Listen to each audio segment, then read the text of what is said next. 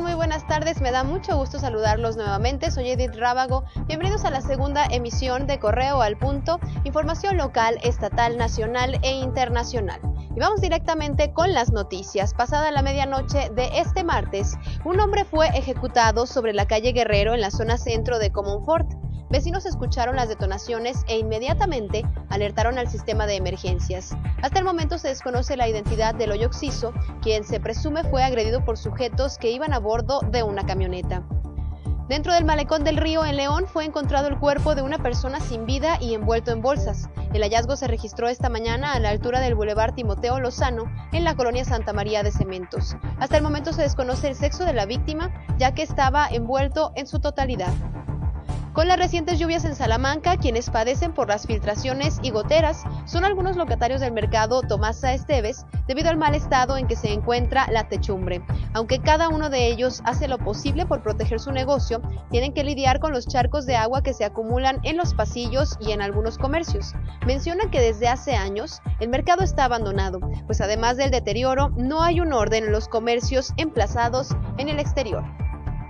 La Fiscalía General del Estado está dejando a muchas familias en la incertidumbre ante la falta de transparencia y dedicación en la identificación de los cuerpos. Así lo señaló José Gutiérrez, representante del colectivo A Tu Encuentro, luego de que tras dos meses de la reunión con la subfiscal Claudia Mota, de los 100 desaparecidos, solo fue encontrado uno.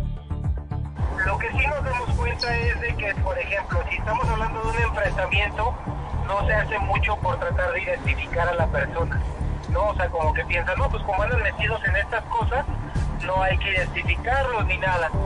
Y no sabiendo pues que hay gente a la que se le obliga. Pues ojalá que en vez de nada más 156 cuerpos que se tuviera la identidad, se tuviera la identidad de al menos más de la mitad. En la conferencia matutina de hoy, el presidente Andrés Manuel López Obrador anunció que inaugurará cinco cuarteles de la Guardia Nacional. Esto se llevará a cabo en los estados con mayor índice de inseguridad del país, como lo son Guanajuato, Jalisco y Michoacán.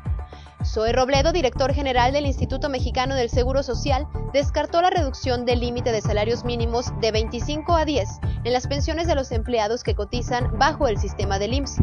Así lo aclaró esta mañana, luego de que se generara polémica por la publicación en el semanario de la Suprema Corte de Justicia, pues argumentó que ese criterio solamente aplicará en juzgados y tribunales colegiados y descartó que sea en general. Lo invito a que siga conectado con nosotros en Facebook, Twitter e Instagram. Nos encuentra como Periódico Correo. Más noticias en nuestra página web periódicocorreo.com.mx y por la tarde mi compañero Roberto Itzama lo estará esperando con más información.